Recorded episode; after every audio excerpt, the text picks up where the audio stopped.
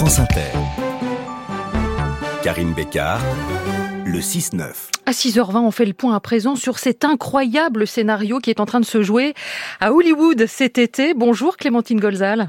Bonjour Karine. Vous êtes euh, journaliste au Monde, on vous lit souvent dans M, Le Monde. Vous êtes une grande spécialiste de la culture américaine, ancienne correspondante à Los Angeles notamment. Alors on aimerait comprendre ce qui est en train de se passer dans l'industrie du cinéma aux États-Unis. Les scénaristes sont en grève depuis maintenant un peu plus de deux mois.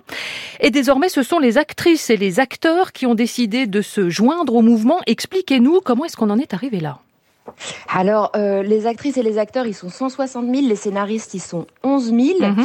Comment on, est, on en est arrivé là? Je pense que les, les, les, dirigeants des syndicats vous diraient que ça fait des années qu'ils euh, voient la chose arriver à mesure que le streaming se développe et que du coup leur modèle de rémunération est mis en danger et, euh, et que les fondations sur lesquelles reposait euh, leur mode de vie en fait sont en train à leur sens de s'écrouler.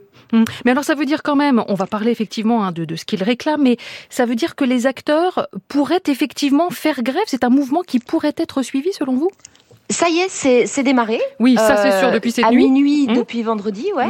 Euh, en fait, euh, comme les syndicats à Hollywood euh, sont extrêmement puissants, extrêmement répandue. Mhm. Et la règle, c'est que la, règle, la, la, la, grève est votée à la majorité. Et donc, à partir du moment où la grève est décidée, donc c'est-à-dire cette nuit, mhm. tout le monde fait grève. Il n'y a pas le choix. Ah bon, d'accord. Alors, et on parle de qui exactement? De, de grandes stars hollywoodiennes ou, ou de comédiens au rôle plus confidentiel, on va dire?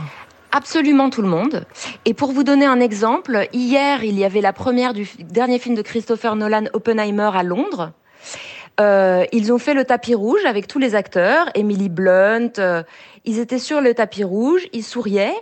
Une heure après, de Hollywood, la grève était décidée et les acteurs sont sortis de la première du film, tous ensemble, et ont été, euh, disent-ils, écrire leur, leur pancarte pour aller faire grève chez eux à Los Angeles. Waouh.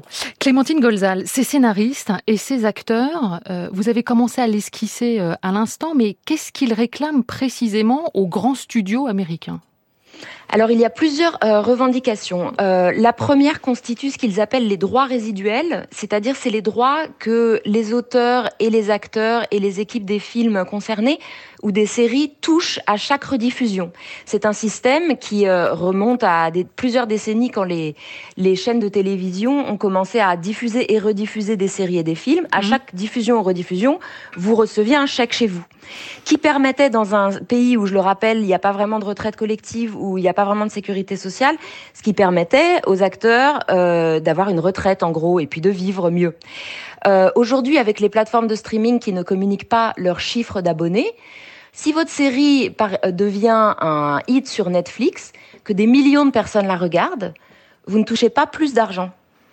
Donc que si vous jouez dans un show complètement confidentiel que vous faites pour votre grand-mère. Donc c'est une histoire d'argent, c'est-à-dire ce qu'ils veulent, c'est qu'on euh, revoie leur salaire. C'est une question de rémunération. Alors ce n'est pas tout quand même, parce qu'ils redoutent aussi, et ça je trouve ça très très intéressant, ils redoutent l'impact de l'intelligence artificielle. Ils ont peur d'être remplacés par des machines. Ça paraît un peu excessif. Ça paraît excessif, mais euh, du côté de un peu plus au nord de la Californie, au nord de Los Angeles, à San Francisco, les les, les, les techniciens qui s'occupent de l'intelligence artificielle euh, sont en train de développer des technologies extrêmement extrêmement perfectionnées, mhm. qui font que les acteurs redoutent effectivement qu'on puisse utiliser leur image euh, sans avoir et leur voix sans avoir recours à eux, donc sans les payer. Alors il y a, y a, ça pour les acteurs et puis euh, pour les scénaristes, en fait, ils redoutent que ben, euh, l'intelligence artificielle réussisse à, créer des scénarios, c'est ça? Exactement. Alors pour les pour les auteurs, c'est moins l'idée que l'intelligence artificielle puisse créer de toutes pièces un scénario que l'idée que à partir d'une trame que eux auraient contribué à créer, donc ils créent euh, des personnages, euh, une trame d'histoire, et ensuite les studios ou les producteurs pourraient dire bon bah merci beaucoup, maintenant rentrez chez vous et mettre tout ça dans une intelligence artificielle qui elle pourra écrire le scénario. Mhm. Alors la, grande, la grande question qui se pose du coup maintenant, euh, c'est de savoir s'ils ont une vraie capacité à stopper, à, à mettre à l'arrêt toute l'industrie du cinéma aux États-Unis, c'est-à-dire plus de films, plus de séries, plus rien. Ça, c'est un scénario que vous imaginez, euh, Clémentine Golzal? Bah, c'est pas que je l'imagine, c'est qu'il est en train de se dérouler. C'est-à-dire que je vous laisse imaginer ce que c'est qu'un un, un tournage sans acteur, sans actrice euh, et sans scénario. Il n'y a pas de tournage. Donc là, il y a des tournages qui sont en train de s'arrêter. Donc il y a notamment des gros films Marvel qui sont en production ou en post-production parce que les acteurs aussi n'ont plus le droit de faire euh, des, des, voix, ils n'ont plus le droit d'aller en studio réenregistrer parfois quand vous êtes en post-production d'un film ou d'une série, vous allez en studio pour réenregistrer une voix. Ils n'ont plus le droit de rien faire du tout.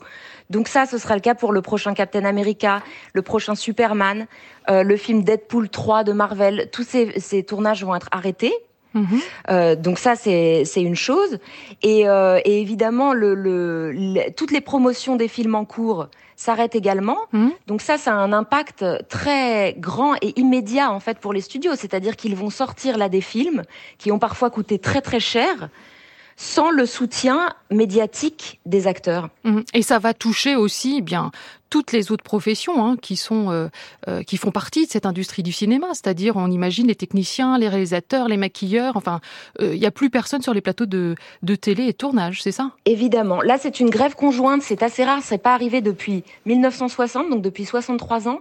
Mais pour vous donner une idée, quand seuls les scénaristes étaient en grève, en 2018 ils ont fait une grève qui a duré 100 jours et qui a coûté au comté de 2008, Los Angeles plus de ouais en 2008 hein, je crois pas 2018 en 2008, 2008 pardon hein, hein. en 2008 excusez-moi, euh, plus de 2 milliards de dollars. Mhm. Est-ce que euh, ça... Donc oui, ça coûte très cher. Est-ce que ça peut durer très longtemps? Ou est-ce que ah l'industrie du cinéma va réagir très très vite Les studios américains vont réagir très très vite? L'espoir, c'est que ça fasse réagir les studios très vite parce que donc tout s'arrête et que là, ils vont commencer à perdre de l'argent euh, extrêmement rapidement. Euh, ensuite, les studios, de leur côté, dans leur communication, notamment à la presse spécialisée américaine, euh, semblent dire qu'ils ont qu'ils sont prêts à tenir et à, faire céder euh, les scénaristes et les auteurs. Et donc on parle d'une grève qui pourrait s'étendre jusqu'à l'automne. Euh, et de renégociations qui reprendraient en septembre-octobre. Mhm. Ce qui est impressionnant, vous le disiez, hein, c'est qu'on n'a pas vu ça depuis 1960. Et à l'époque, à la tête de tout ça, à la tête de ce grand syndicat, c'était l'ancien président des États-Unis, Ronald Reagan. Ouais, alors ce qui est hilarant, c'est que donc oui, en 1960, Ronald Reagan était un acteur à Hollywood. Euh, et Vous avez raison de le rappeler. Oui, il était au cœur de la grève. Mmh. Et en 2008, pendant la grève des, des scénaristes, donc, dont je vous parlais tout à l'heure, la dernière grande grève des scénaristes, mmh. c'est un, un, autre président américain, Donald Trump, qui était lui à la télévision dans une émission qui s'appelait The Celebrity Apprentice. Et en fait, ce qui se passe quand les scénaristes font grève et les acteurs, c'est que les chaînes se reportent sur la diffusion de, de, de, de télé-réalité notamment, qui ne demandent pas l'intervention de scénaristes professionnels ni d'acteurs professionnels.